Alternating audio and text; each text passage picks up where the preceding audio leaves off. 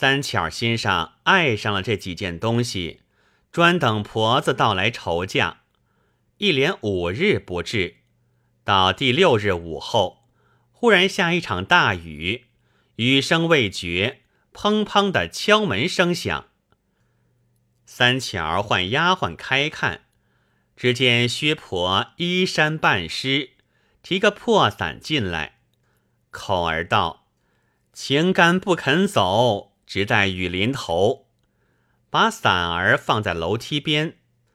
走上楼来，万福道：“大娘，前晚失信了。”三巧慌忙打理道：“这几日在哪里去了？”婆子道：“小女托赖，新添了个外甥，老身去看看，留住了几日，今早方回。半路上下起雨来，在一个相识的人家借的把伞，又是破的，却不是晦气。”三巧道。你老人家几个儿女？婆子道：“只一个儿子，完婚过了。女儿倒有四个，这是我第四个了。嫁与徽州朱八朝凤做偏房，就在这北门外开盐店的。”三巧道：“你老人家女儿多，不把来当事了。本乡本土少什么一夫一妇的，怎舍得与异乡人做小？”婆子道：“大娘不知，倒是异乡人有情怀。虽则偏房，他大娘子只在家里，小女自在殿中，呼奴使婢一般受用。老身每便去时，他当个尊长看待，更不怠慢。如今养了个儿子，愈加好了。”三巧道：“也是你老人家造化，嫁得着。”说罢，恰好晴云讨茶上来，两个吃了。婆子道：“今日雨天没事，老身大胆，敢求大娘的首饰一看，看些巧样在肚里也好。”三巧道：“也只是平常生活，你老人家莫笑话。”就取一把钥匙，开了香笼。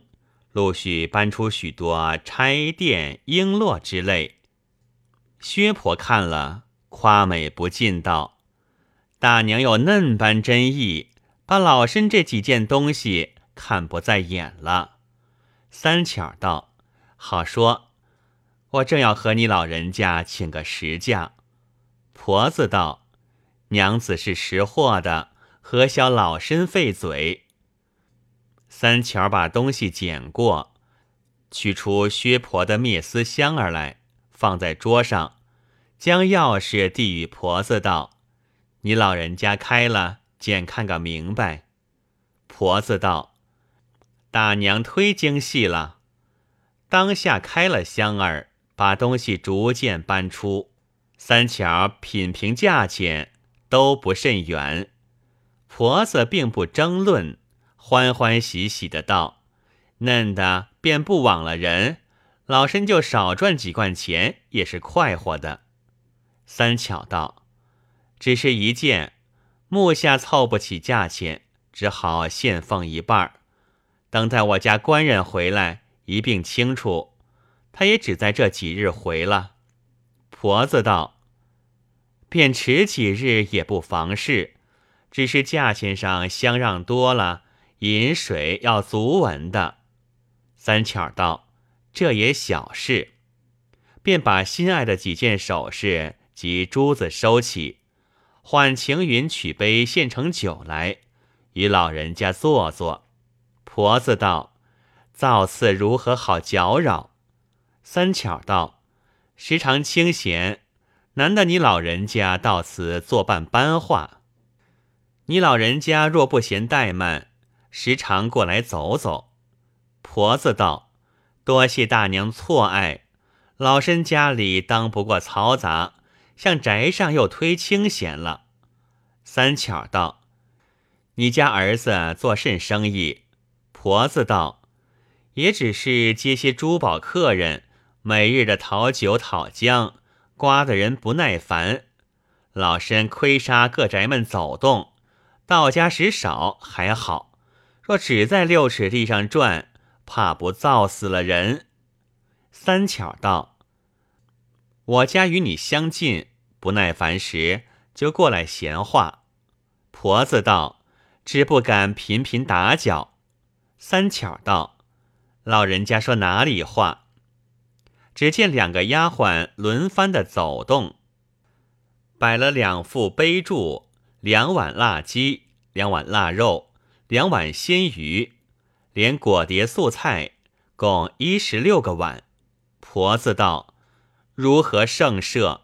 三巧道：“现成的，休怪怠慢。”说罢，斟酒递与婆子。婆子将杯回敬。两下对坐而饮，原来三巧酒量进去的，那婆子又是酒壶酒瓮，吃起酒来一发相投了，只恨会面之晚。那日直吃到傍晚，刚刚余止，婆子作谢要回，三巧又取出大银钟来劝了几钟，又陪他吃了晚饭，说道。你老人家再宽坐一时，我将这一半价钱付你去。婆子道：“天晚了，大娘请自在，不争这一夜，明日去来领吧。连这灭丝香，老身也不拿去了，省得路上泥滑滑的不好走。”三巧道：“明日专专望你。”婆子作别下楼，取了破伞。出门去了。正是世间只有钱婆嘴，哄动多多少少人。却说陈大郎在下处呆等了几日，并无音信。见这日天雨，料是婆子在家，拖泥带水的进城来问个消息，又不相值。自家在酒肆中吃了三杯。用了些点心，又到薛婆门首打听，只是未回。看看天晚，却待转身，只见婆子一脸春色，脚略斜的走入巷来。陈大郎迎着他作了揖，问道：“所言如何？”婆子摇手道：“尚早，如今方下种，还没有发芽嘞，再隔五六年。”开花结果才到了你口，你莫在此探头探脑。老娘不是管闲事的。陈大郎见他醉了，只得转去。次日，婆子买了些实心果子、鲜鸡、鱼肉之类，换个厨子安排停当，装作两个盒子，又买一瓮上好的宴酒，养监婢小二挑了。来到蒋家门首，三巧这日不见婆子到来，正叫晴云开门出来探望，恰好相遇。婆子叫小二挑在楼下，先打发他去了。晴云以自报之主母，三巧把婆子当个贵客一般，直到楼梯口边迎他上去。婆子千恩万谢的扶了一回，便道。今日老身偶有一杯水酒，将来与大娘消遣。三巧道：“倒要你老人家陪抄，不当受了。”婆子央两个丫鬟搬将上来，摆坐一桌子。三巧道：“你老人家忒迂阔了，嫩般大弄起来。”婆子笑道：“小户人家备不出什么好东西。”只当一茶奉献。晴云便去取杯箸，暖雪便吹起水火炉来。霎时酒暖，婆子道：“今日是老身博弈，还请大娘转做客位。”三巧道：“虽然相扰，在寒舍岂有此理？”两下谦让多时。薛婆只得做了客席，这是第三次相聚，更觉熟分了。饮酒中间，婆子问道：“官人出外好多时了，还不回？亏他撇的大娘下。三巧道：“便是，说过一年就转，不知怎的耽搁了。”婆子道：“依老身说，放下了嫩般如花似玉的娘子，便博个堆金积玉也不为罕。”婆子又道：“大凡走江湖的人，把客当家，把家当客。比如我第四个女婿朱八朝奉，有了小女，召唤穆乐，哪里想家？或三年四年才回一遍，住不上一两个月又来了。家中大娘子替他单孤受寡，哪晓得他外边之事？”三巧道。我家官人倒不是这样人，婆子道：“老身只当闲话讲，怎敢将天比地？”当日两个猜谜掷骰，吃得酩酊而别。第三日，同小二来取家伙，就领着一半价钱。三巧又留他吃点心，从此以后，把那一半赊钱为由。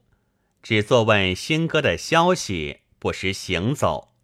这婆子伶牙俐齿，能言快语，又半痴不颠的，惯与丫鬟们打混，所以上下都欢喜她。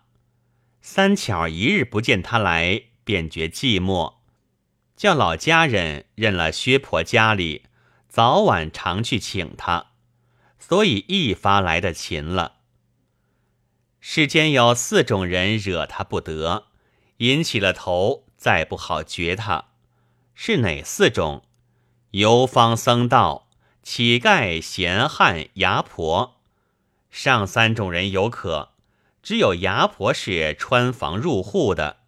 女眷们怕冷静时，十个九个倒要搬他来往。今日薛婆本是个不善之人。一般甜言软语，三巧遂与他成了至交，时刻少他不得。正是画虎画皮难画骨，知人知面不知心。陈大郎几遍讨个消息，薛婆只回言尚早。其实五月中旬，天渐炎热，婆子在三巧面前。偶说起家中窝宅，又是朝西房子，夏月最不相宜，不比这楼上高敞风凉。三巧道：“你老人家若披了家下，到此过夜也好。”婆子道：“好是好，只怕官人回来。”三巧道：“他就回，料到不是半夜三更。”婆子道。大娘不嫌薅脑，老身惯是压香知的，只今晚就去铺陈过来，与大娘作伴，何如？三巧道：铺陈尽有，也不需拿的。你老人家回复家里一声，索性在此过了一下家去不好。婆子真个对家里儿子媳妇说了，只带个书匣过来。三巧道。你老人家多事，难道我家油梳子也缺了？你又带来怎的？婆子道：“老身一生怕的是同汤洗脸，何惧梳头？大娘怕没有精致的梳具，老身如何敢用？其他娘们的，老身也怕用的，还是自家带了便当。只是大娘吩咐在哪一门房安歇。”三巧指着床前一个小小藤榻道：“我预先排下了你的卧处了，我两个亲近些，夜间睡不着，好讲些闲话。”说罢，捡出一顶青纱帐来，叫婆子自家挂了，又同吃了一会儿酒，方才歇息。两个丫鬟原在床前打铺相伴，因有了婆子。打发她在监壁房里去睡。自此为始，婆子日间出去串街做买卖，黑夜便到蒋家歇宿，时常携壶制柯的殷勤热闹，不一而足。床榻是钉子样铺下的，虽隔着帐子，却像是一头同睡。夜间絮絮叨叨，你问我答，凡街坊会谢之语，无所不至。这婆子或时装醉诈疯起来，倒说起自家年少时偷汉的许多情事，去勾动那妇人的春心，害得那妇人。娇滴滴一副嫩脸，红了又白，白了又红。婆子已知妇人心活，只是那话儿不好启齿。光阴迅速，又到七月初七日了，正是三巧的生日。婆子清早备下两盘河礼与他作生，三巧称谢了，留他吃面。婆子道。老身今日有些穷忙，晚上来陪大娘看牛郎织女做亲。说罢自去了。下的街头不几步，正遇着陈大郎，路上不好讲话，随到个僻静巷里。陈大郎攒着两枚，埋怨婆子道：“干娘，你好慢心肠，春去下来，如今又立过秋了。”你今日也说尚早，明日也说尚早，却不知我度日如年，再延挨几日。她丈夫回来，此事便付东流，却不活活的害死我也。因思去，少不得与你索命。婆子道：“你且莫猴急，老身正要相请，来的恰好。事成不成，只待今晚。须是依我而行。”如此如此，这般这般，全要轻轻悄悄，莫带累人。陈大郎点头道：“好计，好计！事成之后，定当厚报。”说罢，欣然而去。正是排城窃玉偷香阵，费尽斜云卧雨心。却说薛婆约定陈大郎。这晚成事，午后细雨微茫，到晚却没有星月。婆子暗里引着陈大郎埋伏在左近，自己却去敲门。晴云点个纸灯，开门出来。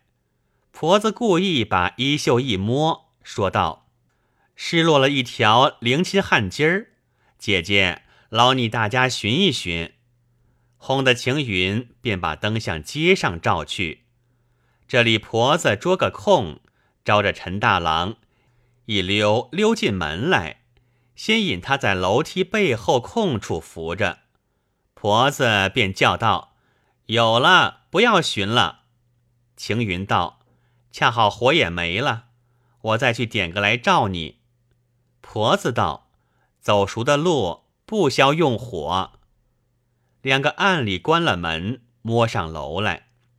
三巧问道：“你没有了什么东西？”